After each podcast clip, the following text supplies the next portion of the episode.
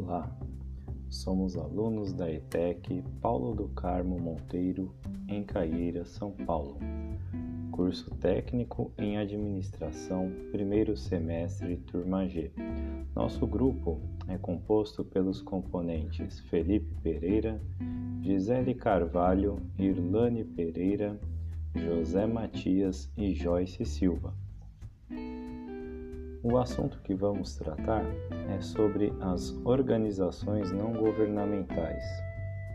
Afinal, o que são as ONGs? São entidades que não têm fins lucrativos e realizam diversos tipos de ações solidárias para públicos específicos. Elas podem atuar nas áreas da saúde, educação, assistência social, economia, ambiente, entre outras em âmbito local, estadual, nacional e até mesmo internacional. A atuação da ONG acontece na esfera pública, embora não estatal. Apesar de não pertencer ao Estado, oferta serviços sociais, geralmente de caráter assistencial, que atendem a um conjunto da sociedade maior do que apenas os fundadores e ou administradores da organização. De forma geral, as ONGs são associações civis sem fins lucrativos de direito privado, de interesse público e que têm as seguintes características, entre outras: agrupamento formal de pessoas em torno de interesses e objetivos comuns.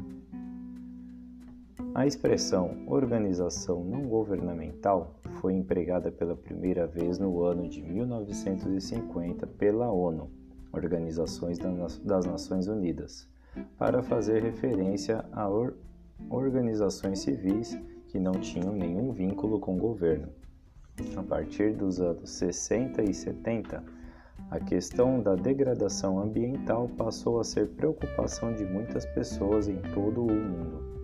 Como resultado disso, surgiram movimentos que deram origem a organizações não governamentais. Nos anos 70, já havia mais de 10 mil ONGs no Brasil. A ONG faz parte do terceiro setor da sociedade, que são as instituições privadas sem fins lucrativos que têm a finalidade de dar complemento aos serviços de ordem pública. Essas organizações devem funcionar legalmente, com registro em cartório, CNPJ e inscrição estadual. A ONG é mantida financeiramente por pessoas físicas, empresas privadas, fundações e, em alguns casos, com a colaboração do próprio Estado. Os trabalhos são desenvolvidos por funcionários contratados e principalmente por voluntários. Muitas ONGs em todo o mundo foram organizadas para defender o meio ambiente. Entre eles destaca-se o Greenpeace, que do inglês é Paz Verde que atuam em muitos países. Quando o meio ambiente está ameaçado, o Greenpeace, juntamente com outras ONGs, protestam publicamente para que a população tome conhecimento dos desastres ambientais. Realização de ações solidárias, de ajuda mútua e filantrópicas. Autonomia, livre adesão e participação voluntária dos associados iniciativas privadas não orientadas para o lucro, iniciativas na esfera pública não realizadas pelo Estado, atuação sociopolítica fundamentada nos princípios pactuados por associado. Características de uma ONG: Como uma ONG se enquadra juridicamente? Não há no direito brasileiro, no novo Código Civil ou em outra lei qualquer a figura da ONG. Usualmente, a forma jurídica de enquadramento das ONGs no Código Civil é como associação.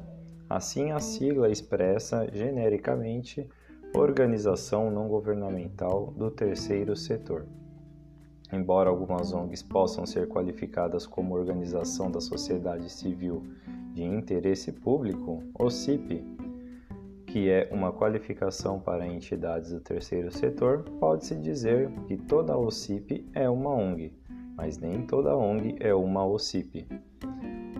Muitas pessoas pensam que uma organização da sociedade civil de interesse público é um tipo de entidade ou organização, mas uma OCIP é uma qualificação jurídica atribuída a diferentes tipos de entidades privadas, atuando em áreas típicas do setor público com interesse social, que podem ser financiadas pelo Estado ou pela iniciativa privada sem fins lucrativos.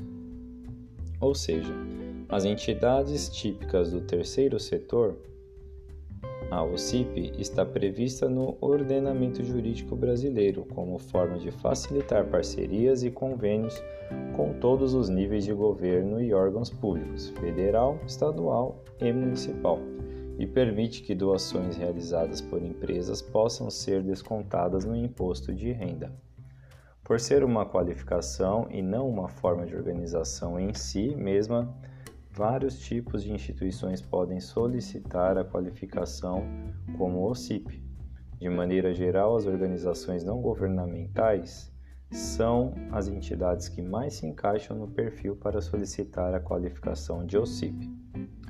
Agora vamos falar como montar uma ONG.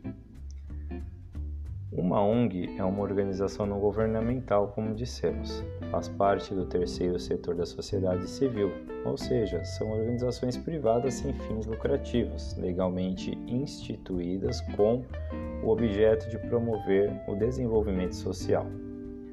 Através de recursos de empresas privadas e recursos públicos, implementam ações junto à sociedade em diversas áreas para promover o bem social suprindo as deficiências do poder público.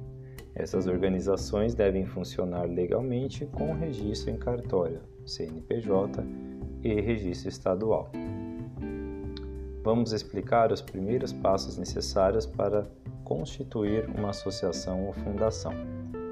Formada por um grupo de pessoas e regidas por um estatuto social, Tendo ou não capital para sua abertura, a constituição da ONG se dá pela manifestação da vontade de pelo menos duas pessoas que objetivam associarem-se ou constituir um contrato, e assim sendo, devem seguir os pressupostos de validade do negócio jurídico.